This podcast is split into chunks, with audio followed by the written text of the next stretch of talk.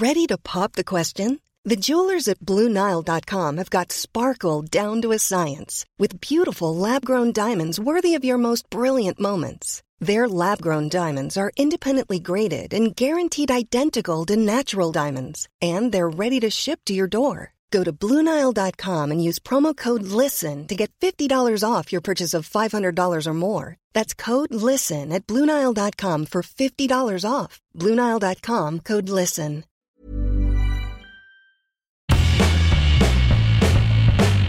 Hola a todos, esto es Sin Comentarios, el programa con los temas y noticias que a todo el mundo interesa y las opiniones que nadie pidió.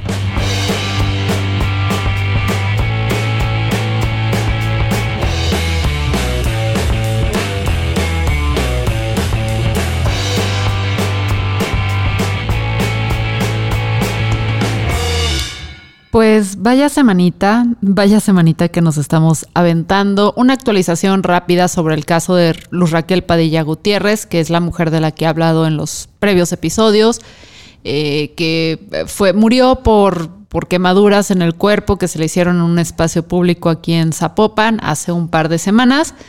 La fiscalía de Enrique Alfaro, muy responsablemente, muy considerados, muy éticos, decidieron empezar a filtrar y a filtrar y a dar ellos información de su propia voz sobre una nueva línea de investigación que tiene que ver con unos videos que encontraron de ella, más otra serie de factores que francamente no quiero entrar en esa discusión porque a pesar de decir que no están revictimizando a esta mujer, lo están haciendo. Es de una falta de responsabilidad que las autoridades se hayan puesto a compartir esta información, porque aparte te la información de tal forma de, mira, nosotros no vamos a decir que creemos que esta mujer se prendió fuego a sí misma, pero aquí están todos los elementos para que tú lo creas como tal y es tan solo una de las líneas de investigación que estamos siguiendo.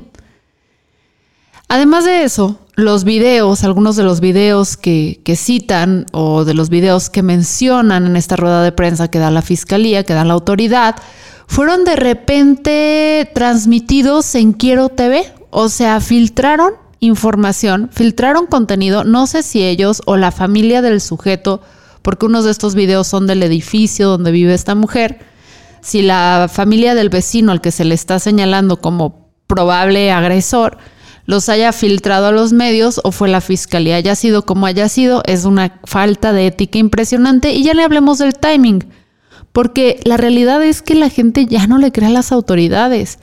Y lanzan esta, esta información y dan estos puntos para que tú hagas tus propias deducciones y juguemos a eh, deducir a los detectives aquí en redes sociales. Justo cuando lo de Devani, esta otra chava que ya habíamos hablado acá, de, de Nuevo León, pues resulta que sale una nueva autopsia que le hicieron y todo, y resulta que sí murió asfixiada y no ahogada como las autoridades nos lo habían planteado, entonces parece ser que se va a reabrir el caso.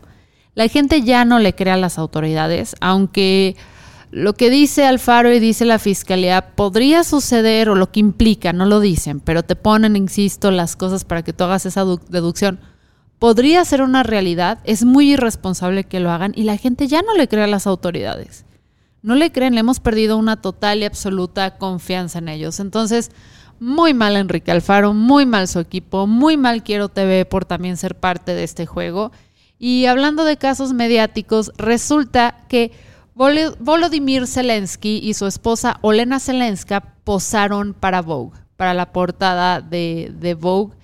Em, y la gente está, está muy enojada, o sea, están fúricos porque pues piensan que es una señal de suma frivolidad, superficialidad aparecer en esta revista. Por cierto, fueron fotografiados por Annie Leibovitz. Eh, dicen, ¿por qué lo están haciendo? O sea, estamos a media guerra y estos güeyes posando eh, ante la cámara en estas situaciones catastróficas y todo. Y si bien puede ser una medida que parezca un tanto superficial o puede que lo sea en sí, sí invita a la reflexión de las medidas que se están teniendo que tomar por parte de este dirigente y su esposa para traer el foco y llamar la atención a esta guerra en Ucrania que continúa, pero ya no es tendencia, ya nos aburrió. ¿Qué sigue? ¿Qué sigue? ¿Cuál es el siguiente tema? Entonces se le está criticando, se está cuestionando, pero es muy interesante. En otras noticias, los robots se están empezando a organizar. Todo empezó con esa impresora que te retaba una batalla física cada vez que se atoraba el papel y tú tenías que hacer una entrega y tenías que luchar contra ella cuerpo a cuerpo para arrancarle una hoja de papel. Bueno, resulta que ahora está sucediendo eso, pero con los robots que juegan ajedrez. Siempre son los más ñoños los que nos sorprenden. El fin de semana, un niño de 7 años, me parece, o 10 años, estaba jugando con un robot ajedrez. El niño hizo una medida, eh, pues que se aceleró, precipitada, y el robot como que le dijo, no, ni madres, güey, y le agarró el dedo, se lo prensó contra el tablero y se lo rompió. Los organizadores del evento dijeron, no, pues esto está muy mal.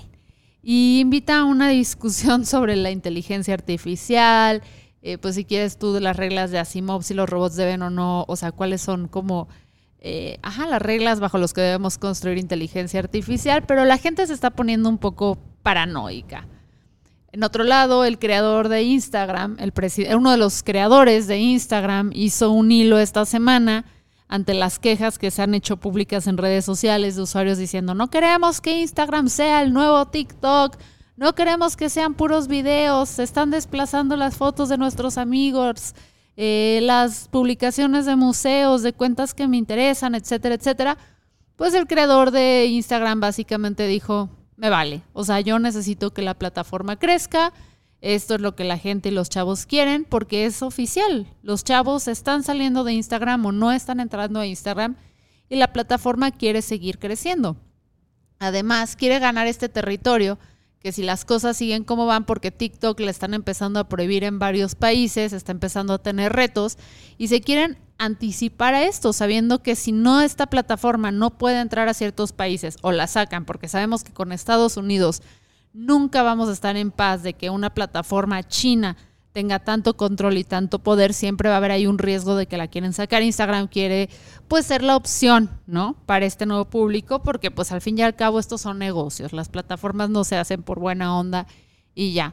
Las respuestas que ha dado el sujeto han sido patéticas, dice que, eh, que bueno, que las fotos y todo lo que tú quieres ver de tus amigos, eso sale más bien en stories o vía DMs, la gente está muy molesta, los artistas, porque yo también lo entiendo, hay mucha gente que vive, ilustradores, artistas que no hacen video, que gracias a esta plataforma influencers han logrado como posicionarse y han logrado generar un método, una forma de ingreso, una forma de vida, y de repente la plataforma cambia y ya no saben qué hacer.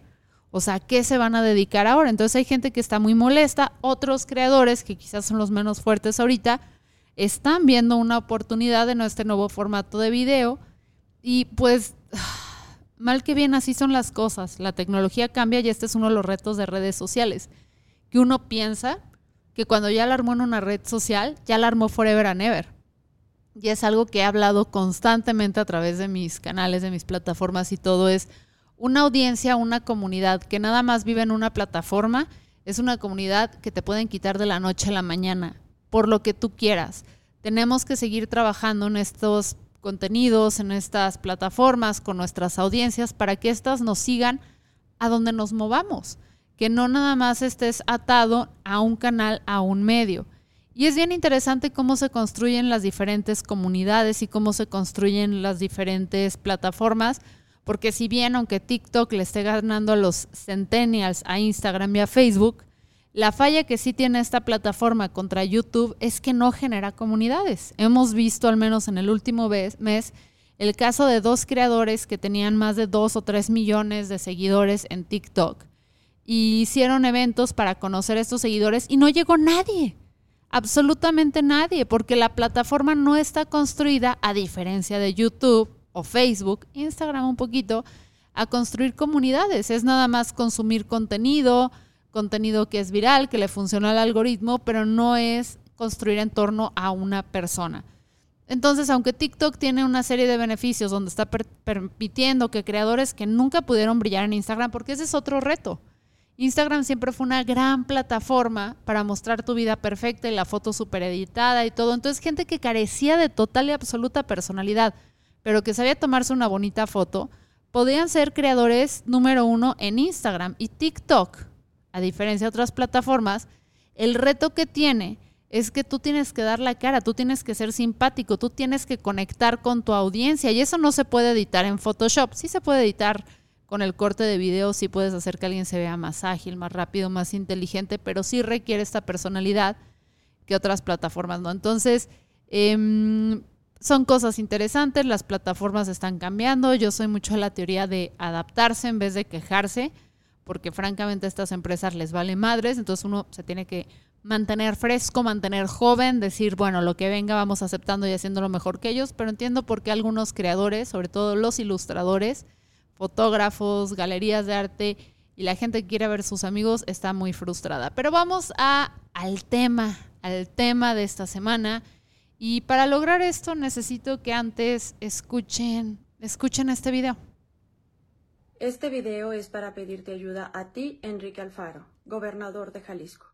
Soy Ángela María Barbasencio y este es mi caso. ¡Cuatro! ¡Llevo cuatro contigo! Mi expareja Ángel Ulises Preciado López y yo tuvimos un hijo de nombre Ángel de María Preciado Barba. Actualmente tiene nueve años. Angelito desde que nació vivió con sus hermanos y convivió con sus abuelos y familia materna.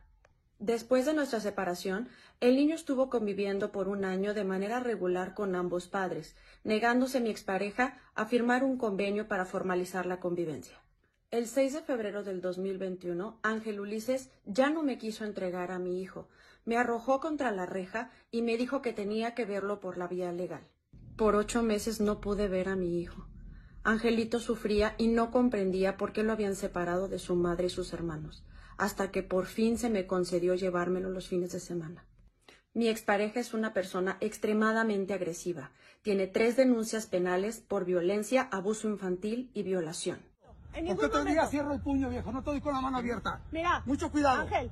De los cinco fines de semana que tuvimos de convivencia en casa, su papá una vez me lo entregó lleno de moretones, descalabrado, y en el otro había pasado cuatro días en el hospital se ha valido de trucos legales para evitar la evaluación psicológica de Angelito.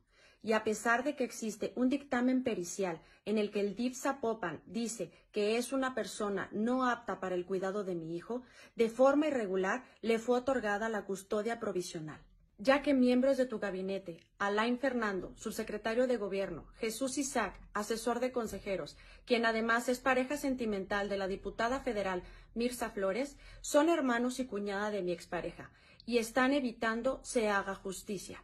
El mismo Ángel Ulises se ha jactado en innumerables ocasiones de estar protegido por el Estado, debido a su parentesco con dichas figuras políticas. Hago responsable a mi expareja Ángel Ulises Preciado López y sus abogados de cualquier daño que pueda sufrir mi familia, mis abogados o yo, ya que hemos sido amenazados. Por todo esto, señor gobernador, te imploro justicia.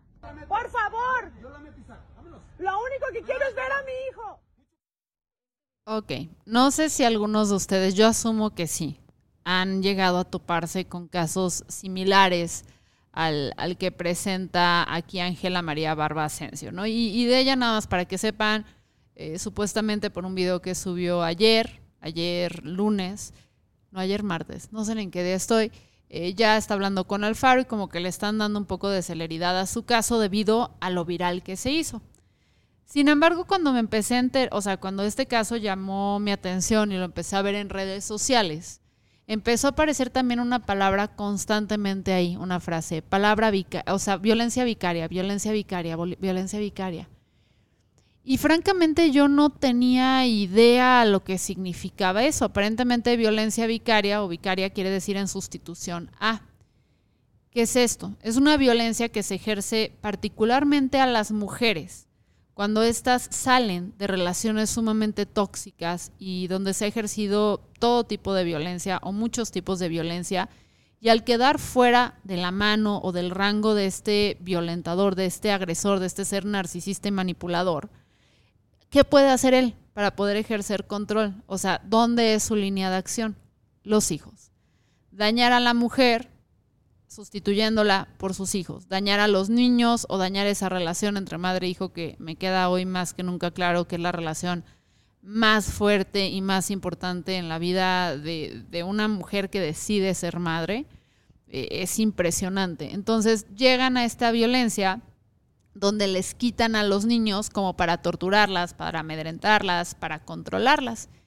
Y es una violencia tan, tan común que incluso a mí me tocó verla así en la historia de, mis abuelos, bisabuelos. Hubo un caso ahí que a mí cuando me lo platicaban yo decía, esto no es normal.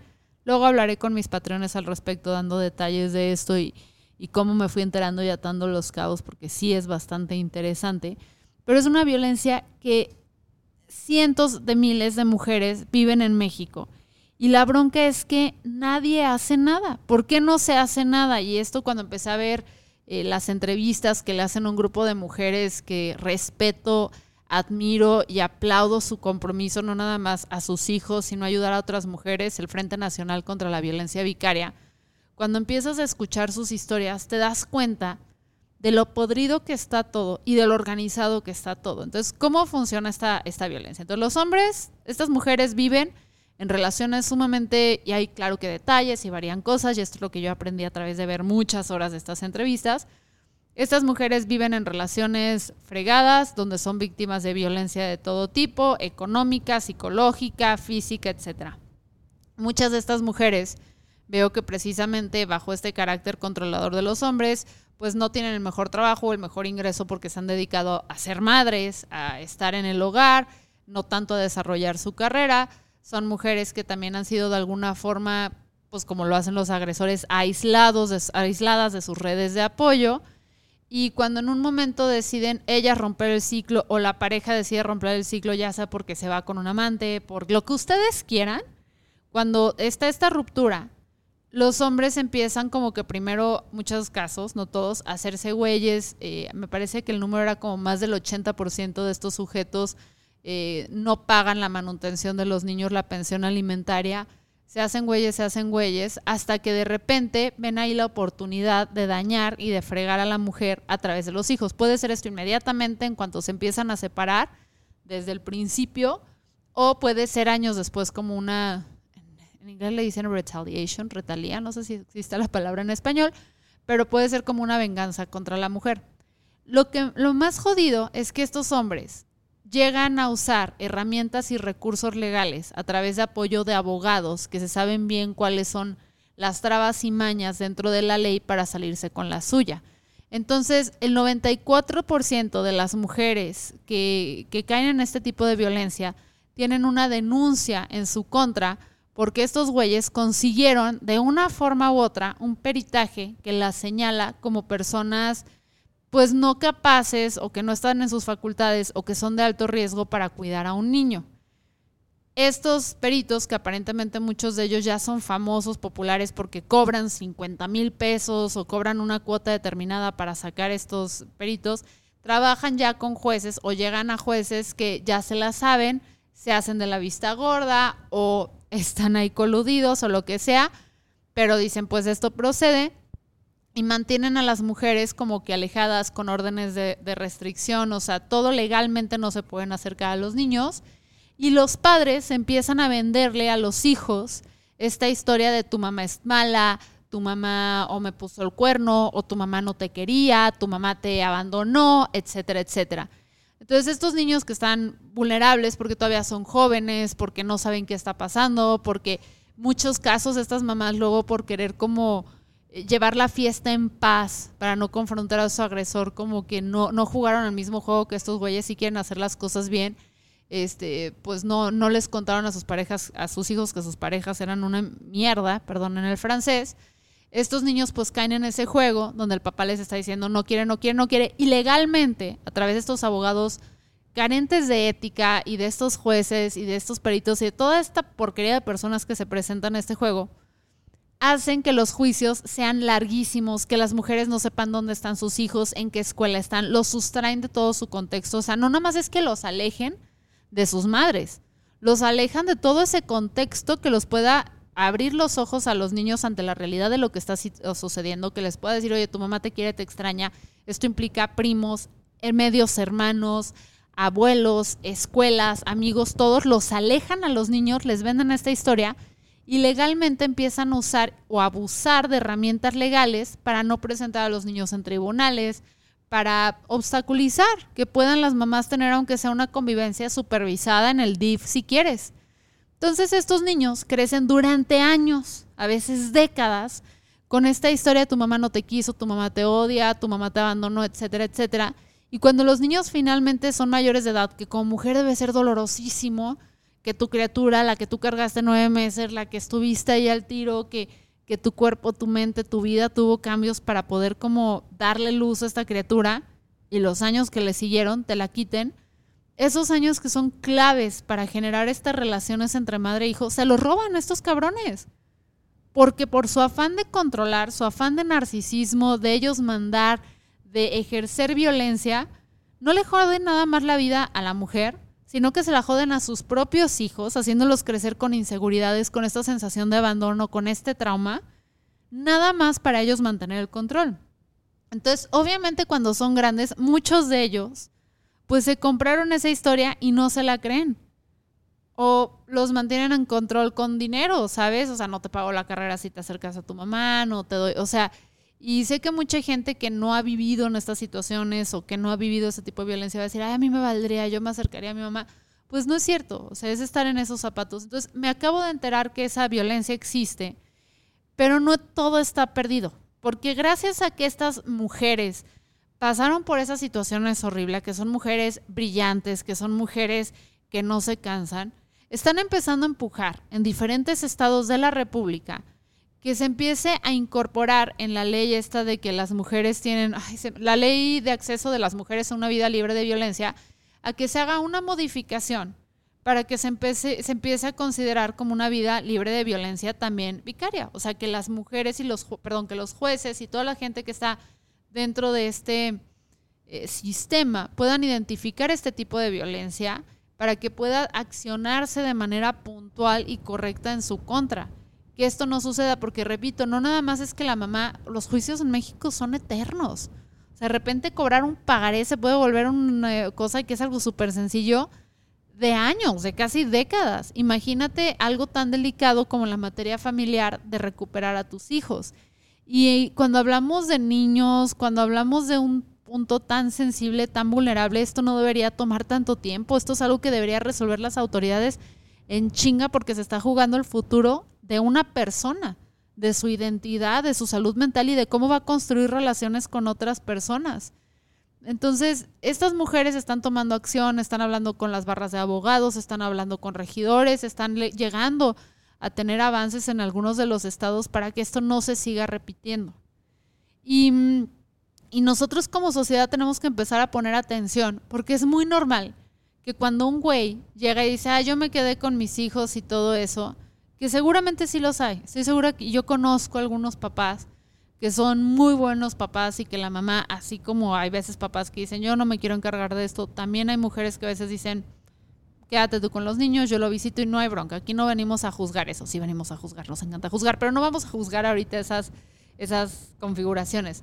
Pero sí ha pasado casos y sí nos ha tocado ver de güeyes que se avientan peleas súper rudas con sus exparejas para no perder a los hijos. ¿Saben? Y a veces eso, en vez de nosotros decir, mm, algo chance no está bien, algo no está chido, o sea, eh, ¿qué está pasando? Es el, ay, qué buen papá es, él quiere cuidar a sus hijos. Y podemos dejar pasar algunas violencias que ejerce. Repito, no creo que todos los hombres, porque luego vienen aquí a hacerla de pedo, pero sí, sí entiendo por qué este tipo de, de agresiones puede pasar desapercibido en sociedad porque si un hombre hace el mínimo esfuerzo por cumplir lo mínimo que le toca como papá, automáticamente es un gran papá, porque podemos voltear la vista al otro lado.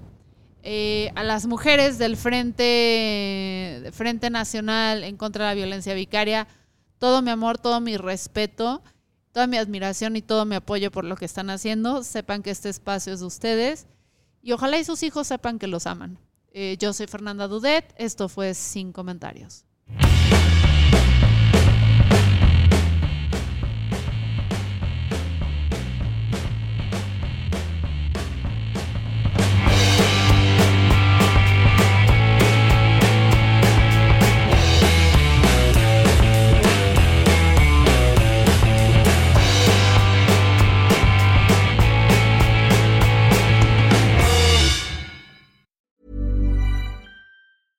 Even when we're on a budget, we still deserve nice things.